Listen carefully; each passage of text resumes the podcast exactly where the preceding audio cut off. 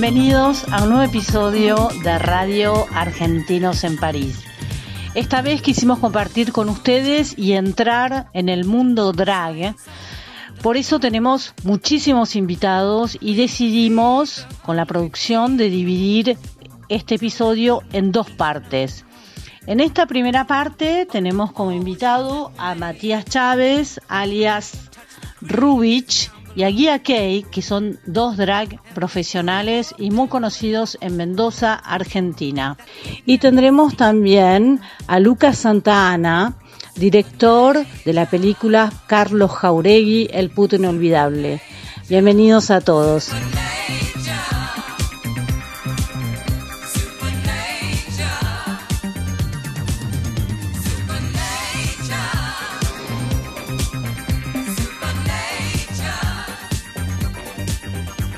Esta vez seguimos con dos invitados muy especiales desde Mendoza, Argentina. Lo tenemos a Jerónimo Elizondo, alias Villakey, y a Matías Chávez, alias Rubich.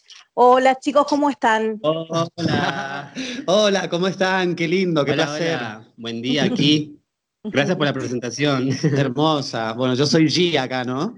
Y yo, la voz más femenina, Matías. Rubich. Rubich. Bueno, ah, ustedes saben que este episodio quisimos entrar en el mundo de drag y por eso eh, queríamos tener vuestro testimonio. Sé que los dos son artistas multidisciplinarios y que son conocidos en Argentina y en Mendoza. Así que queríamos Yes. conocer un poco vuestro punto de vista. ¿Cómo nació esa semilla de arte que prendió en ustedes? Cuéntenme un poco. Yo creo que cuando yo desde chico ya tenía esos, esas ganas de estar arriba del escenario, siempre me gustó. Uno es artista, yo creo que desde chico, cuando, no sé, se nace, ponele. Eh, después fui construyendo a medida que pasó el tiempo este personaje que me dio muchísimas satisfacciones. Hace ya 14 años que hago el arte de, de Drag Queens y donde le di el nacimiento a Gia Kay con mucha incertidumbre, con muchos miedos, con muchos errores. eh, allá por el 2006, eh, en un concurso, tuve la el tupé de presentarme en un concurso por primera vez en mi vida. No, nunca había, me había subido arriba de unos zapatos ni nada por el estilo. Menos maquillarme y producirme entero. Así que tenía la ayuda de muchísima gente alrededor que me hacía absolutamente todo. Y yo tenía unos nervios que decían no. Y ellos me ponían fichas, sí, vos podés, vos podés. En un, en un concurso en la provincia de San Juan, acá en Argentina, elección eh, Drag del Sol, se elegía, participaban todas las provincias. Y imagínate, imagínate yo jamás, pero jamás. Sí he estado, viste, en, en el teatro, me gusta mucho el teatro. Eh, desde chico en, en mi colegio siempre optaba por la rama del teatro, de todo lo artístico. Y, y ahí surgió en ese, en, ese, en ese momento donde salí segundo en ese concurso y dije, wow, donde había un jurado donde me votó, dije, si el jurado está viendo algo en mí, ¿por qué no? Soy también, estaba, este personaje me sacó mucho la inseguridad que yo tenía como Rodrigo, como Jerónimo, ¿no? Como, como ese chico gay que le costó mucho, no asumirlo porque lo, lo asumí, de hecho en mi familia lo aceptaron 100%, tanto mi condición sexual como la rama que elegí en el arte. Mm. Porque también es todo un tema, ¿eh? Porque todos ahí nomás te dicen, ay, pero te vestís de mujer y no entienden que es otro tipo de, de conceptos el que, queremos llevarle a la gente. Así que ahí nació Gia Kay en ese 2006 y no paré. Gracias a Dios. ¿Cuántos años tenías en el 2006? Y ahora tengo 37. no, no, pero debo haber tenido unos 22 años por ahí más o menos, porque no me voy a poner a sacar cuenta, pero sí más o menos ya era, ya era así. Ahora tengo 37. Bueno, buenísimo. Entonces a partir de ese concurso nace Gia Kay. A partir de ese concurso empezó a, nacer y a perfeccionarme muchísimo. Me costó, mucho encontrar el estilo que me gusta darle a. Eh, si bien tengo esa versatilidad de poder estar, de ser fem en, en la rama del drag, ¿no? De ser una, una drag bien femenina a ser una drag bien grotesca, bien, bien exponente, bien drag, bien con esos maquillajes y pegarme, soy pelado, y pegarme cosas en la cabeza que me he pegado desde un clavo hasta no sé qué. Entonces, poder hacer todo ese, ese tipo de cosas que lo fui construyendo con el tiempo, me he sorprendido muchísimo, me ha dado mucha y me sigue dando satisfacciones y lo volvería a elegir porque amo hacer lo que hago. Y, a partir de ese momento ya empecé y me empecé, y me empecé a incursionar más en la conducción, que en la actualidad hago conducción. Eh, acá en Mendoza eh, es, otra parte que aparte de ser drags, hago una conducción. Y, y, bueno, bailo acá con mi colega que trabajamos juntos ahora en la actualidad en Queen Disco, que le mandamos un saludo enorme. Bailamos, hacemos unas performances muy hermosas. Y nada, así se fue construyendo mi personaje, aprendiendo muchísimo de mis pares, mirando, mirando, mirando, porque en ese entonces no estaba la posibilidad y la facilidad de poder investigar ahora que tenés en el celu todo. Te metes a YouTube tutorial de ceja, tenés tutorial de ojos, tutorial de pelucas, cómo peinarlas. Y en ese entonces no estaba esa posibilidad. Entonces aprendía, se miraba mucho, mucho de tu, en el camarín con tus, con tus pares, que en esos momentos, qué sé yo, por nombrarte, Queen Cartagena, Max Drag, Nemesis Inside, eh, gente que sigue en la actualidad eh, esos drags en carrera, pero aprendes muchísimo de tus pares y eso está buenísimo.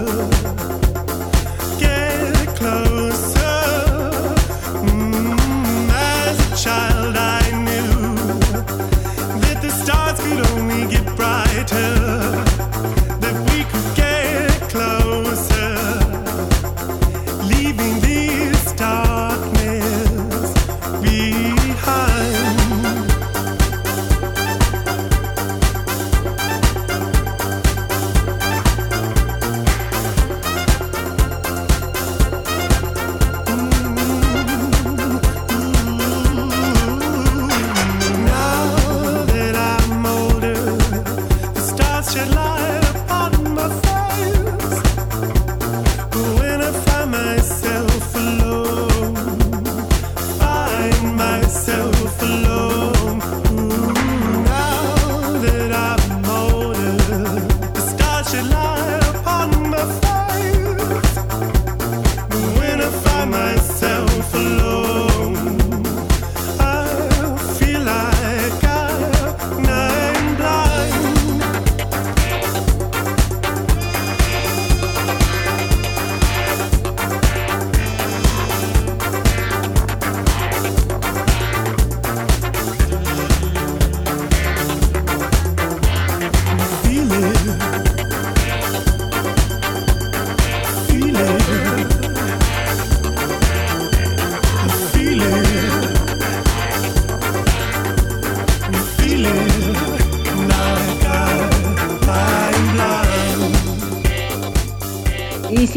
Si tendrías que darme, ¿cuál es la diferencia con, digamos, del, ser humano entre Guía Key y Jerónimo, ¿no? Porque tenés, calculo que uno complementa al otro, bueno, ¿cómo lo sentís? Yo, yo siempre sentí y dije que Gia sacó lo mejor de Jerónimo. Claro. Eh, gracias a ese personaje mm, cambié muchísimo mi manera de ser. Yo como Jerónimo siempre me costó mucho, como para adentro, muy, muy introvertido, muy tímido, muy callado, muy de que si, por ejemplo, en el colegio me jodían, me quedaba callado, o me, me hacían bullying, que en ese entonces ni se hablaba. Eh, me quedaba callado, siempre muy... Y Gia es como que es totalmente diferente y me complementó muchísimo. Ahora soy ni parecido a lo que era antes. Mm. Eh, esto es gracias a, a, mi personaje, me sacó mi otro yo, totalmente. Excelente, qué fuerte, ¿no? Es fuerte, es fuerte porque te aprendes a conocer un montón. Mm. Yo me aprendí a conocer muchísimo y, si hay que agradecerle algo al arte, si le tengo que agradecer algo, es eso, poder hacer catarsis arriba del escenario, de olvidarte absolutamente de todo, por, más que ¿no? tenés problemas. Eh, yo yo trabajé, muchísimo tiempo en un lugar acá en, eh, acá en Mendoza, trabajaba todos los días y todos los días me, tenía que montar. De martes a sábado yo me montaba y era, y era una cosa de que tenés que tener cabeza, porque ¿qué me pongo que no, haya, no me haya puesto la semana anterior, por decirte, ¿no? Entonces tenés que estar todo el tiempo constante eh, con la cabeza a full. Pero eso me enseñó también a muchísimo a bajar un cambio y a decir, pero sí, gracias a Dios, puedo decir también que vivo de este arte hace, hace unos años. Pero es fuerte, es fuerte y le debo todo absolutamente todo. ¿Cómo, ¿Cómo están viviendo la pandemia? ¿Cómo hacen con sus proyectos? Porque todo está parado, me imagino. ¿Cómo, cómo lo viven? ¿Digo? Sí. eh, estás hablando de ti, así que... Sí, em, y lo vivimos, sí, es, es, complicado. Es complicado. Gracias, gracias a Queen Disco y a, y a nuestra jefa, a Ana Laura Nicoletti, ella nos, nos soltó la mano. Mm. Ella viene también del arte y, de abajo, que sabe cuando un artista no es bien pago o, sí. Y en estos momentos ella no nos soltó la mano, ganando nuestro sueldo como si estuviéramos trabajando. Así que eso es súper, que ahora en la actualidad es muy difícil que lo hagan. Pero eh, se pasa, se pasa. También, también mantenemos la cabeza ocupada en la cuarentena porque cada uno, bueno, como somos, tenemos otra vida, ¿no? También aparte. Eh, yo aparte de hacer esto, soy asistente terapéutico, trabajo con pacientes con enfermedades mentales, eh, así que también es otra cosa totalmente diferente. Y tengo una familia también, ¿no? mi mamá, mi, mi casa, todo, pero, pero sí, es, se pasa difícil, pero bueno, con el apoyo siempre con la familia, porque lo importante es que tenemos una familia hermosa, tanto mm. te hablo por mí, pero por la ERU, porque aparte de ser un compañero de trabajo, es mi amigo, es mi hermano. Nos conocemos de... Así es. muchísimo, por ende él conoce a mi familia, yo conozco a la suya, es como nuestra casa. Pero con el apoyo de la familia se puede, se puede. Contame un poco tu recorrido, eh, Matías, decime cómo, cómo construiste el personaje, cómo sos un excelente bailarín, estuve viendo un poco tu, tu oh. perfil. Bueno, contanos un poco más. Gracias. Desde muy pequeño me di cuenta en el jardín que realmente no sé cómo expresarlo, pero te, lo voy a expresar como en ese momento yo de cinco años eh, sentía las cosas, porque tengo mucha memoria, me acuerdo desde los cuatro años en adelante. Cuando ponía música y bailaba, me acuerdo en jardín que estábamos en un acto, y era creo que el acto de 25 de mayo, no me acuerdo, algo así, porque tenía globos en la mano celestes y blancos, no me acuerdo si era la independencia o algo así. Y habían puesto Yuya, no me voy a olvidar nunca. Yuya, o sea. Claro, me acuerdo. O sea, en ese momento, imagínate, 90 a morir, mal, 90 a morir, yo cinco años, bailaba Yuya y cantaba las canciones y era increíble cómo, cómo mi cuerpo explotaba de felicidad, ¿entendés? Como yo decía, yo quiero esto. Y siempre me sentí muy particular, siempre, nunca, nunca me sentí parte de, de mi entorno, siempre me costó como afiliarme porque, justamente por eso, por, por la forma que yo tenía de ser, muy para ese momento. Igual era muy introvertido, pero al momento de la música y de bailar era donde me expresaba un montón. Bueno, surgió bailando. A los 14 conocí la danza, que decidí por... Una amiga me llevó a bailar con ella. Paula Ortiz es mi hermana, también nos conocemos desde hace un montón y estuvimos bailando un montón. Un montón, un montón hemos pasado por muchos estilos y disciplinas. Me, uno a la academia a los 14 años y ahí empecé a construirme como bailarín en adelante. Eh, antes, igual a los 16, ingreso como al, arte, al arte queer, ¿no? De la noche mendocina. A los 16 años empecé a salir a, las discos nocturnas como para involucrarme más, saber de qué se trata, qué hay detrás, y cuando entré y vi todo el mundo ese, porque más allá de que sea nocturno, no quiere decir que sea oscuro, ¿no? Porque por ahí asocian mucho la noche con, con lo turbio y, y, demás. Y por ahí, bueno, en este caso te hablo de Mendoza, que es como una provincia bastante conservadora. A nivel país, quizás hay ciudades que tienen otras y otra, y otra mentalidad. Pero es increíble lo que descubrí, o sea, vi drag queens por primera vez a los 16 años, chicas trans haciendo shows, ¿entendés? Y en, esa noche de que yo descubro el, eh, el arte eh, drag en la noche, vi por primera vez a, estos drags, a, a GIK, a Nemesis, a Max Drag, que son compañeros de laburo ahora. En ese momento yo no los conocía, o sea, los veía desde abajo del escenario y decía, wow, qué increíble, qué increíble. Sin pensar lo que iba a hacerlo, ¿no? Bueno, surgió, pasaron años, cumplo 19, 20, y tengo la posibilidad de anotarme en un concurso, que era un concurso de talentos, donde se podrían presentar, obviamente, cualquiera sea tu talento, y mis amigos me convencieron de que me presentara como drag. Y dije, ¿qué? No, jamás he hecho esto, no tengo idea. Como me llamaba la atención igual, ¿eh? porque yo los veía a ellos y decía, wow, ¿quiénes son? Esos ojos de colores, ¿entendés? Para esa edad era como mucha información. Tu inspiración, inspiración entonces, ya que fue parte de tu inspiración, exacto, ¿no? Exacto, exacto, yo me inspiré de ellos, ellos me motivaron a, a querer conocer más, a querer conocer más. Mm. Me inscribo en el concurso, dije, bueno, no sé cómo lo hice, tuve ayuda justamente de, de Nemesis y de Minerva, drags conocidos acá de Mendoza. Ellos me ayudaron, no te voy a mentir, tres veces durante la competencia, nada más. Uh -huh. Tres veces. El resto lo fui haciendo yo, con ayuda de amigos y demás. Me presenté, no sé cómo fue, pasé a la siguiente etapa.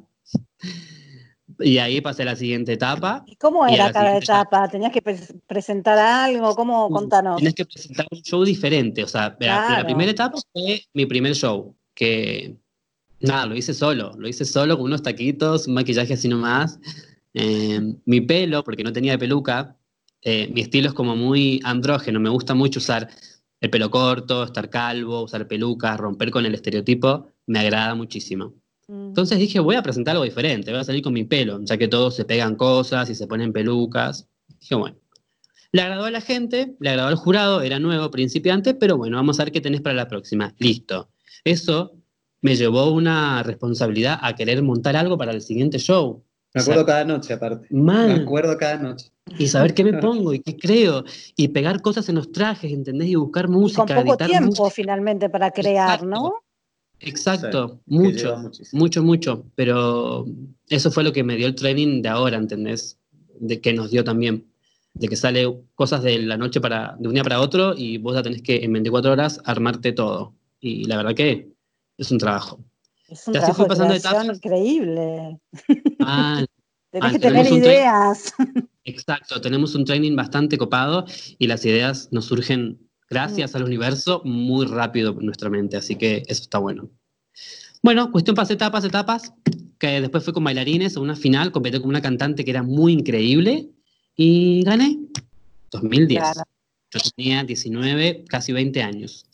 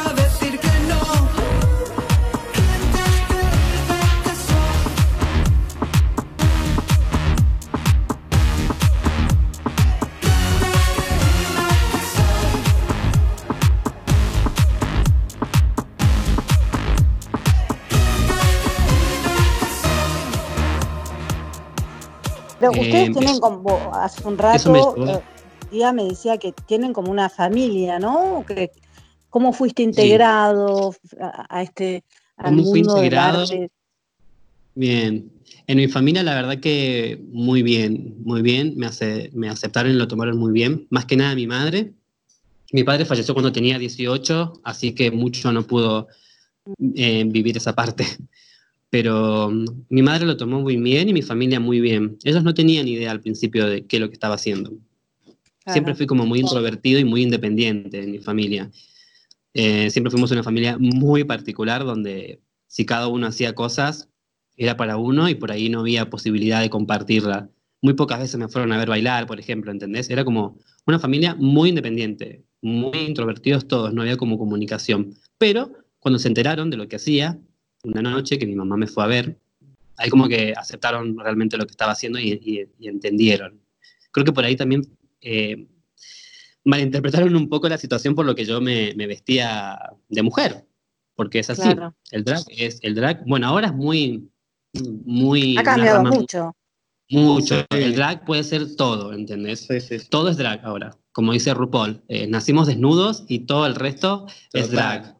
Es drag. Y es verdad, hay muchas ramas, pero en ese momento era la exageración de la mujer, pero al máximo, al top, ¿entendés? Entonces, para ellos, ¿qué onda este chico? ¿Es gay?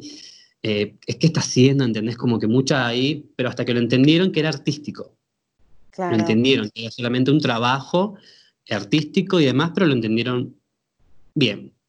Me hubiese gustado compartirlo más con ellos, pero bueno, eh, circunstancias y pasaron cosas en la vida. la vida Total. Pero la sociedad misma está cambiando y aceptando mm. el, arte drag como un verdadero arte, una forma de arte y de expresión, ¿no? Que, nació justamente con, con, RuPaul, con este fenómeno que nació en Netflix, que le dio como una cierta luz y, se está aceptando de otra manera. Como vos me decías que Mendoza es una provincia muy conservadora, ¿no? Creo que las mentalidades están cambiando y eso está, me parece excelente. Ahora no es lo que era. No, y particularmente eso iba a decir, particularmente acá en Mendoza no es lo que era antes, te digo, porque nosotros aparte de trabajar en boliches, nosotros hacemos fiestas privadas, cumpleaños, cumpleaños casamientos, bautismo, hemos movido bautismo, baby shower. Eh, eh, a donde vamos, a donde piden conducción, estoy yo o están otros colegas que también hacen, eh, y show, estamos todos y nos vamos llamando, tengo este contacto, me, me llamó una tal fiesta, quiero cuatro, pum. Bueno, como hizo Ru ahora conmigo, por ejemplo, sin ir más lejos, es ir eh, llamándonos, comunicándonos y, y, dándonos también el espacio a todos, porque... Ajá, exacto, eh, dándonos el espacio a todos para para hacer. Acá no pisamos cabeza, no, exacto. Acá, acá viste que acá no pisamos cabeza como dice, como se dice en, en, el arte, no, para nada. acá siempre entre nosotros hay muchísimo compañerismo. Mucha integración, sobre todo. Nos gusta integrarnos entre nosotros. claro, eso que, decías un ratito, ¿no? Cuando, cuando como entras, también entras en una familia y hay una protección y ustedes mismos se organizan, ¿no?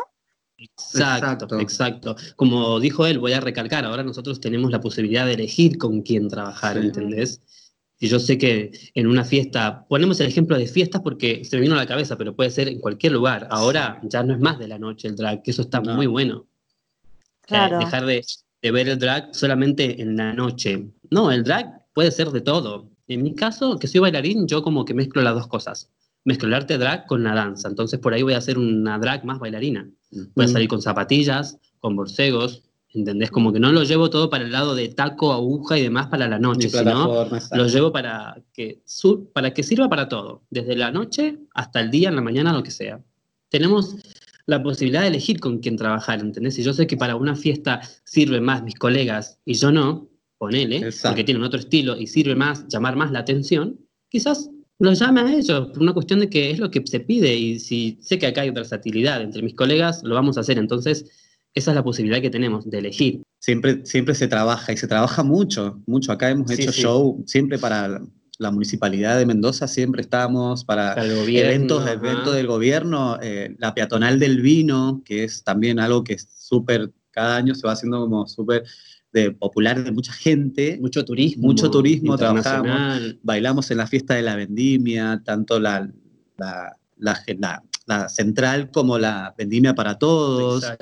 Donde acá Matías fue coreógrafo, ¿hace cuánto Matías que venís con coreógrafo de Vendimia para Todos? Y con Vendimia para Todos este es el tercer año que estoy coreografiando, junto con otro colega también que es bailarín, Gabriel Álvarez. Pero sí, sí, se trabaja. ¿Cómo es la movida en Mendoza y cuántos son? ¿Tienen una idea de cómo? Cada vez, exacto. Cada vez nacen más. Pero, pero es eso, ¿no? Nos conocemos, muchos porque realmente somos, como dice mi colega, muchos. Somos muchos. Pero los que trabajamos somos pocos. Somos pocos. Mm. Sí, Debería haber un poco más también de, de, de lugares. de lugares, creo yo, ¿viste? Para donde se pueda visibilizar un poco más el arte, donde tenga la posibilidad muchísimos más de chicos nuevos que recurren a nosotros, ¿eh? Exacto. Eh, recurren así, nos piden consejos, nos admiran y nosotros desde nuestro lugar siempre ayudamos y siempre, siempre dando eh, devoluciones, por así decirlo, constructivas, porque a mí no me gustaría que si yo voy a preguntarle a alguien me, me diga algo que me, me va a perjudicar. Entonces, como no me gusta que me hagan ese tipo de cosas, yo trato de no hacerla y mis compañeros tampoco porque sé que es así. Pero, pero sí, hay muchísimos chicos que están haciendo el arte drag, muchísimos, muchísimos, acá en Mendoza. Pero como te dice Mati, reconocidos sí. y acá en el momento se empezó, disculpame que te interrumpa, se empezó con un, eran varias discos las que había en Nocturnas. Eran cuatro discos, que cada, o sea, esas cuatro discos tenían su elenco de, de show, entre drags y trans y chicas trans, bailarines, staff de, staff eh, de bailarines, de, o sea, era un, cada boliche tenía su grupo. A veces nosotros íbamos en la noche, el fin de semana, turneándonos por cada disco, porque también nos llamaban desde otros lugares. Después como que cada disco fue formando su, su elenco, su grupo, y Em, se empezó a trabajar de esa manera, como que cada lugar con su grupo, con, su, staff, que eso también estaba bueno, ¿no? Para que también la gente consumiera otras cosas, no siempre lo mismo, no siempre los mismos artistas. Em, así que, bueno, después fueron cerrando las discos de a poco y solamente contamos con dos discos que son bastante reconocidas acá en la provincia de Mendoza. Eh, nosotros formamos parte de un elenco de, de, una de ellas, que es Queen Disco Mendoza, donde tenemos un elenco y un staff increíble de artistas, que de hecho son los... Voy a, voy a, voy a agrandarme un poco, eh, voy a agrandarme un poco. dale, dale. somos... Eh, el, la, la disco está formada por un elenco de grandes artistas a nivel nacional, muy reconocidos a nivel nacional e internacional. Sí. ¿Entendés? Tiene artistas que han viajado por, el, por fuera de la Argentina, por la Argentina. Yo cuando era chicos, cuando tenía 16, yo los veía a ellos. Y ahora estar trabajando con ellos es increíble, que está Max Drag, eh, Queen Cartagena, Gia Kay, Anya Fierce. Anya First. Eh, Eh, tenemos una drag, una drag queen mujer, Mujer. ¿sí? Paula que- Medina. Paula Medina, que la, la adoptamos, soy su mamá, la adopté como mi hija. es bitch, es bitch. es bitch, esa es bitch. Más que nada tenemos esta familiaridad, eso de que decir es mi hija o es mi madre, Sí. para- porque somos como apoyos artísticos. Eh, la, tratamos de encaminarlo en lo que a, él le- a esa persona le gusta, para que trate de ir en el arte lo más cómodo y lo más agradable visualmente posible, ¿no? Sí. A mí, a mí eh, en, este caso que te, te tuviste en Paulita, eh, a mí me recuerda mucho a, a mí. en mi época de que yo miraba y preguntaba y me, y me, y me sugerían y siempre para, para mejor, ¿no? Yo creo que a Paulita le está pasando exactamente lo mismo. También está Charlotte Fire, Charlotte eh, Fire, Ariana Quinn ahora, que ajá, es una nueva un integrante, nuevo integrante que es eh, Nacho Ignacio Busto, que es que bailarín, es bailarín, exacto. y ahora está incursionando en el arte y se llama Ariana y va, está también con nosotros. Este grupo y gran elenco que es increíble realmente. Todos los sábados ahí en Queen Disco, que es, eh, bueno, Queen, a- el establecimiento abre como varios días. Ajá. Abre miércoles y miércoles y domingos como de bar, con otro público, no, no gays, y un público más alternativo, diría yo, ¿no? Sí, Como- sí, más friendly. más- exacto. Eso es, mar- eso es miércoles y domingos de bar. Y, y los sábados como Queen Disco, ¿no? Boliche Gay desde hace Mm, ah, no sé. 27 años. Sí, exacto. Eh, Queen Disco de la mano de Ana Laura Nicoletti y Fernanda Nicoletti. Así que mm, es un elenco, una familia, como te volvíamos Total. a decir. Claro. Creamos un clima, eh, tanto en el momento de maquillarnos como al momento de salir a escena, que es un momento súper, súper heavy salir que a tenemos, escena, ¿no? tenemos un lema siempre. Sí. Tenemos un lema an- antes de salir al escenario cada vez que vamos a hacer un show. Es como, Mal. si nosotros lo disfrutamos, la gente, La lo, gente disfruta. lo disfruta, totalmente. Entonces tratamos de transmitir eso a todo lo que hacemos. no sé si te enteraste vos, Mati, pero te- no sé si te llegó la info que tenemos que hacer un lip sync nosotros, como Sí, reinas sí, sí. nacionales. No sé. ah, eso, porque tampoco te contamos ese detalle. ese, ese detalle que nosotros dos ver, eh, ganamos a nivel nacional, a nivel nacional eh, en, en la provincia de Tucumán, todos los 8 de julio de cada año se hace el Drag Queen Nacional, donde se elige una reina y donde compiten también todas las provincias, es el más importante del país. Donde yo gané el 2009 y mi amiga acá y colega en el 2013. Bueno, Ella ganó en el 2013. Eh, hay un tema donde tenemos que hacer un lip sync que se llama Libertad, ¿no? que habla mucho de, de poder expresar y, y la- tener la libertad de elegir a quién uno quiere amar o cómo quiere vivir o, o qué desea para su vida.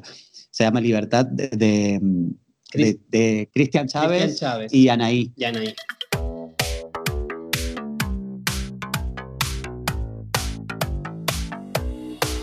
El silencio se va junto a mí, ya no está. El dolor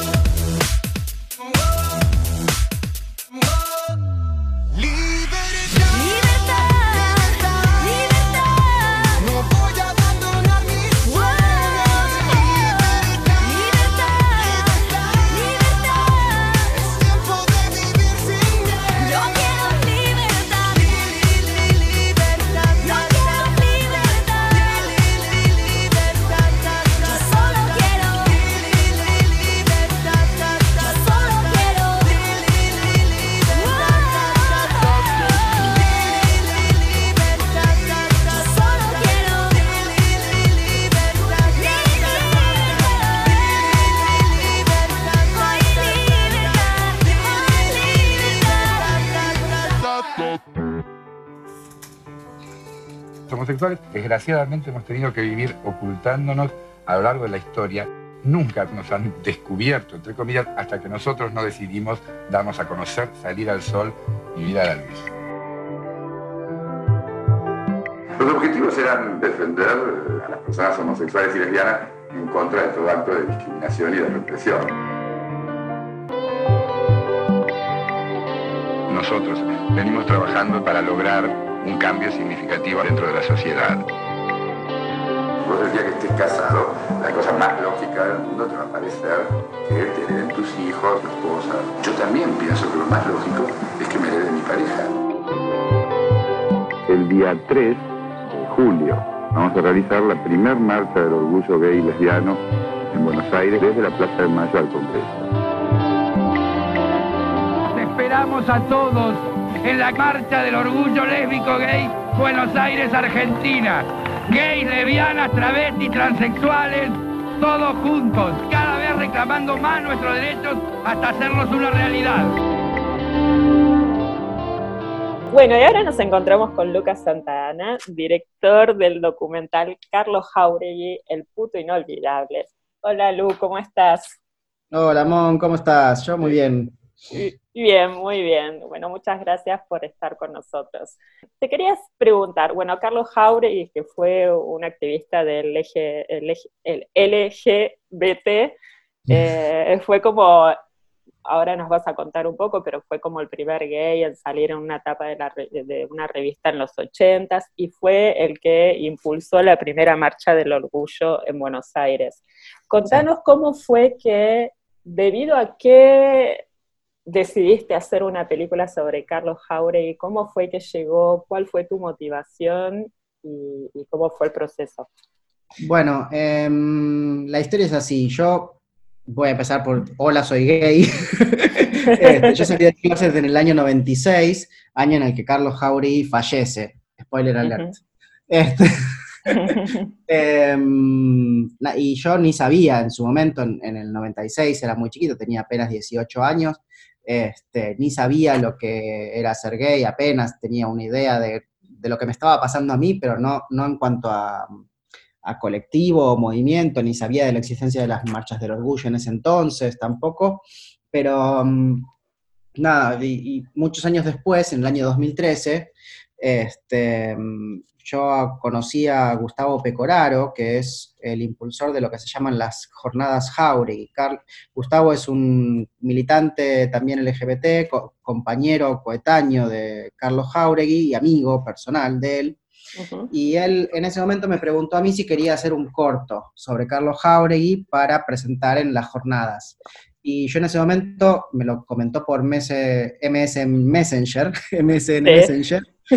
Eh, por suerte, porque mi cara de pánico al no tener idea de quién me estaba hablando hizo que abriera un explorador de internet, buscara y leyera brevemente, muy brevemente, lo que decía Wikipedia. Claro. Y al ver quién era Carlos, me agarró en principio un horror y mucha vergüenza de no saber quién había sido Carlos Jauregui en el año 2000, recién al año 2013, habiendo pasado ya casi 15 años, de, más de 15 años desde de, de su fallecimiento, no saber yo quién era el que ahora reconozco es uno de los padres del movimiento LGBT argentino.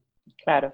Este, yo en ese momento estaba con mucho trabajo y también vi la envergadura del personaje, de lo que era, y le dije que no, que no podía hacer el cortometraje. Unos años después, en el 2015, en el medio de una cena, cuando ya se acercaban los 20 años del fallecimiento de Carlos, le pregunté, de vuelta a Gustavo, yo ahora a él, si alguien estaba haciendo algo como para traer al presente la visibilidad de Carlos.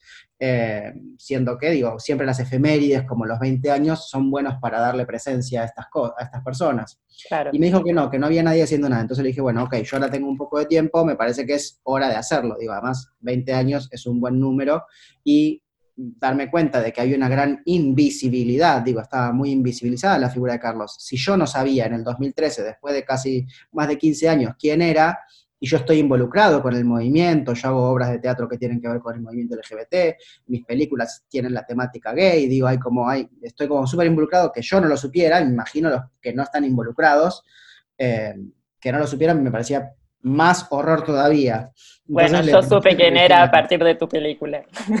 Claro, bueno, por ejemplo, eso, digo, un montón de gente que ignoraba quién era, no está mal ignorar tampoco quién es, pero en un punto, digo, eh, tiene que ver con una invisibilización de lo que es nuestro movimiento y de, de lo que es la historicidad del movimiento LGBT.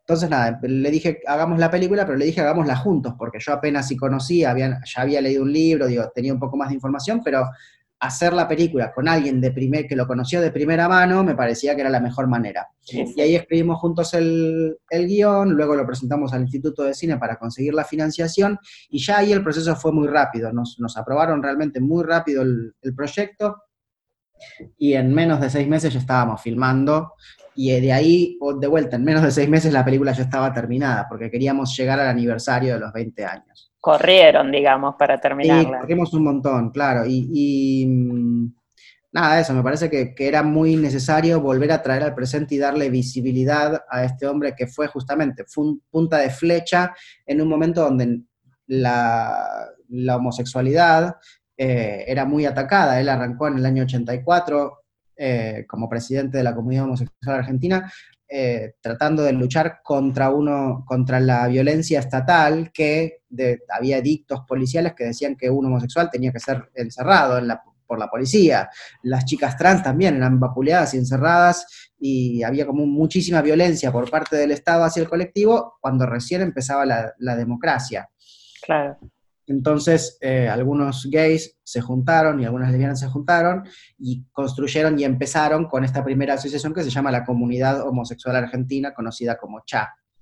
Y él fue su primer presidente. Y a partir de ahí es que después, bueno, tiene esta primera visibilidad en la tapa de la revista Siete Días, que es una revista de muchísima tirada en Argentina. En ese entonces, una revista de, de chimentos, más Claro. o menos. Pero él sale abrazado a un hombre en la tapa de esa revista que se veía en todo el país. Y eso trajo varios problemas para él en un principio, porque, por ejemplo, por, ser, por declararse abiertamente gay, perdió su trabajo, cosa que era muy normal en ese momento, porque había muchísima homofobia. Entonces, nada, eso, me parecía que era muy importante que él, que había sido el que primero dio visibilidad al movimiento, volviera a recuperar esa visibilidad en el presente. Eres pasado y el pasado siempre vuelve. No has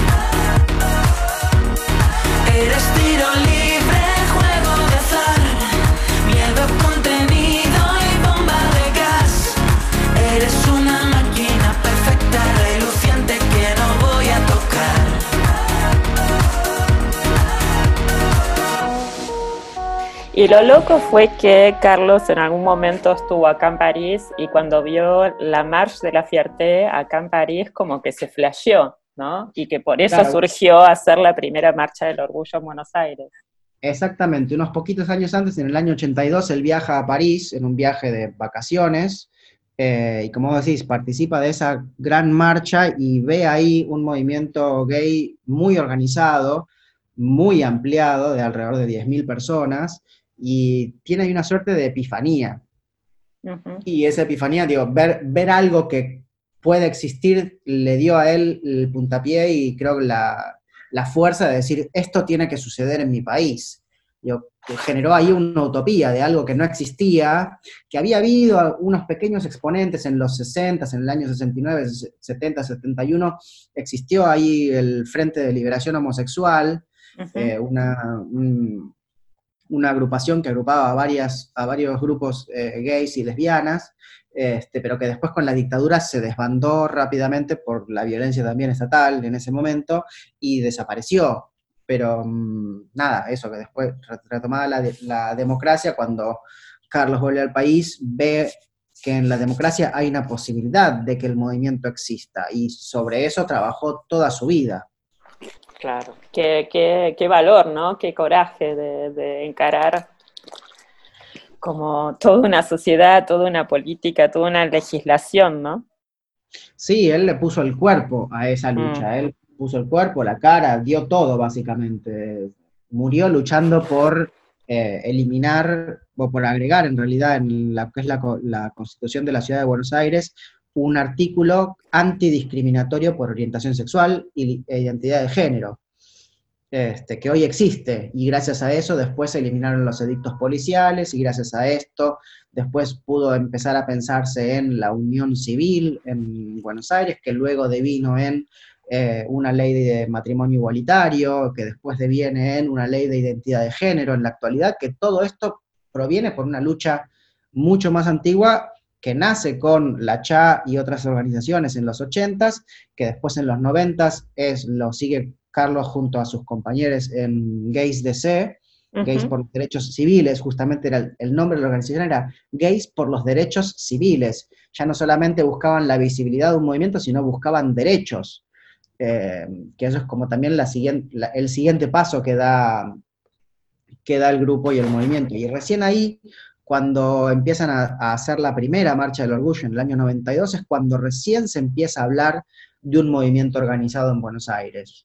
En Buenos Aires, Claro. y que además empezaba a tener focos en otros lados, porque no solo, o sea, Argentina es muy eh, porteñocentrista y todo, dicen que todo sucede en Buenos Aires, pero también al mismo tiempo estaban empezando a suceder cosas en Rosario, por ejemplo, en Córdoba, había también agrupaciones que se empezaban a juntar y empezaba a haber también reuniones eh, más federales. Hubo un primer encuentro en el año 94, creo que fue, se me va la fecha, está en el documental contado, que fue en Rosario, y a Rosario fueron de todas partes del país a juntarse para, para armar un, eh, políticas eh, que sirvan para todos y, que, y para ver cómo en el país en general se iba a, a luchar por esto. El espíritu, sí. el espíritu es enorme.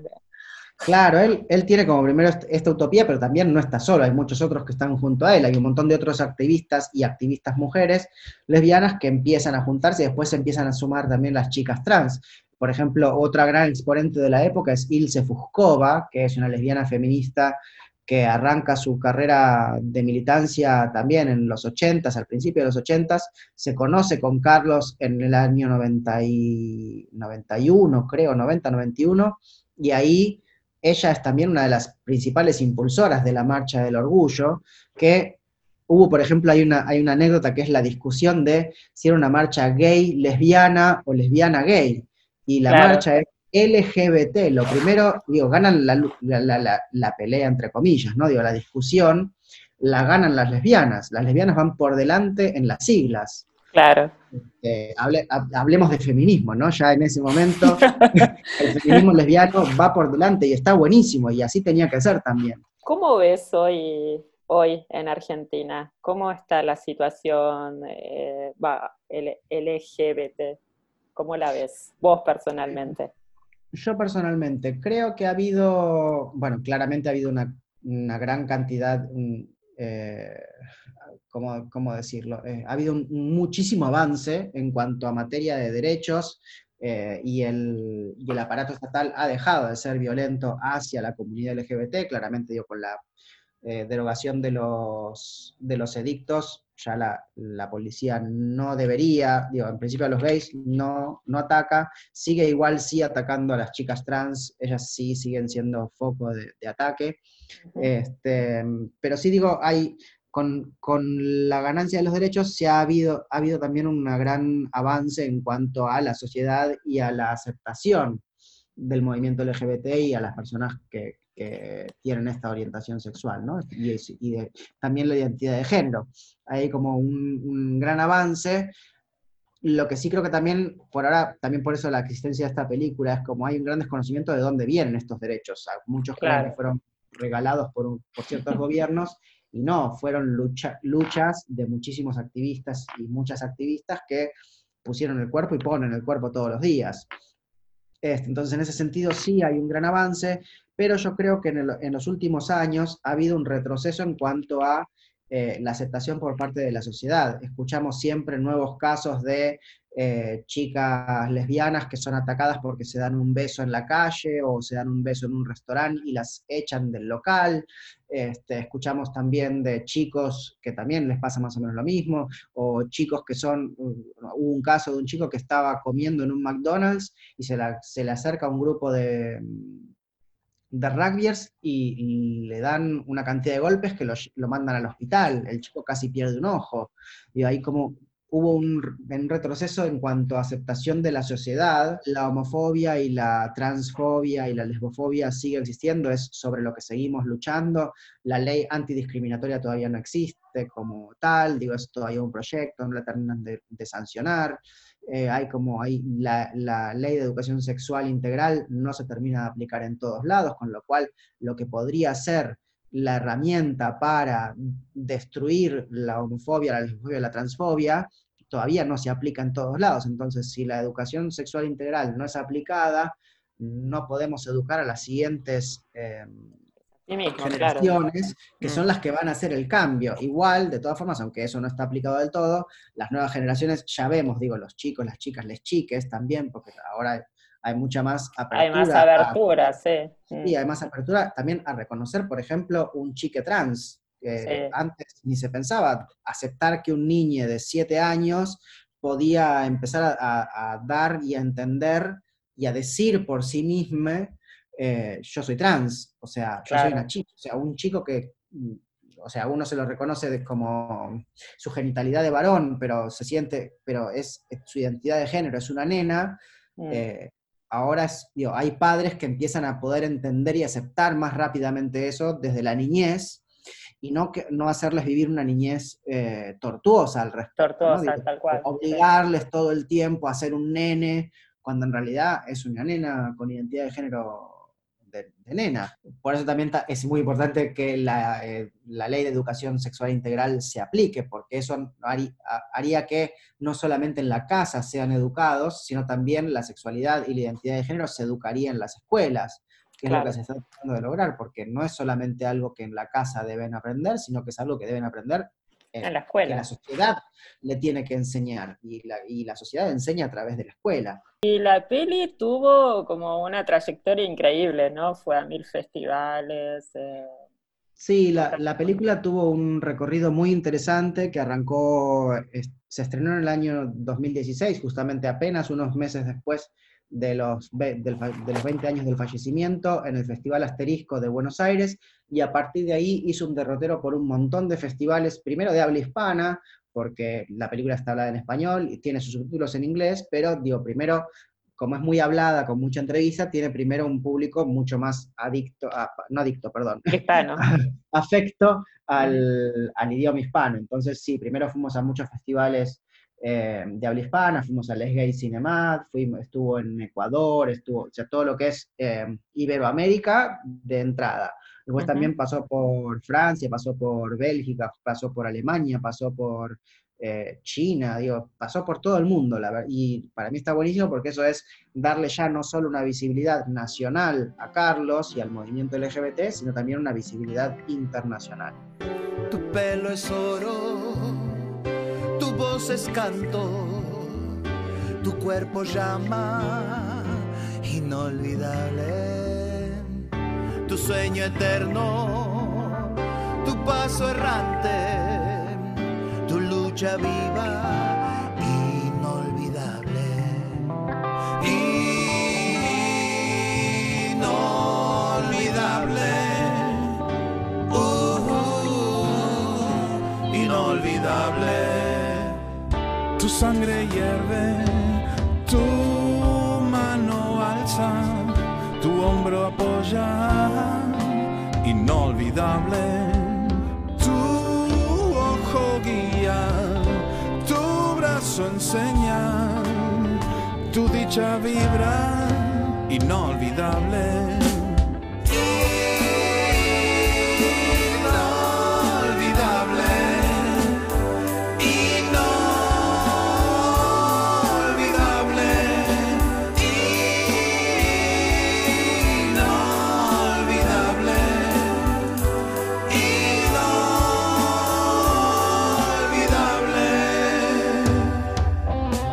Y así terminamos la emisión de hoy.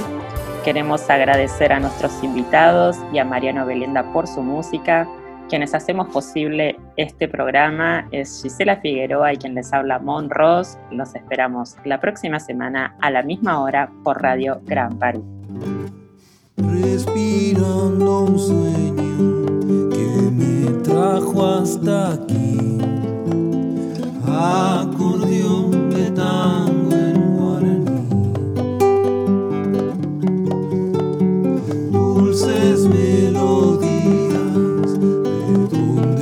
yo nací. Y no sé si estoy llegando, ya me fui adivinándome desde otro lugar, del otro lado del mar y del mismo rincón. Llega una brisa desde donde yo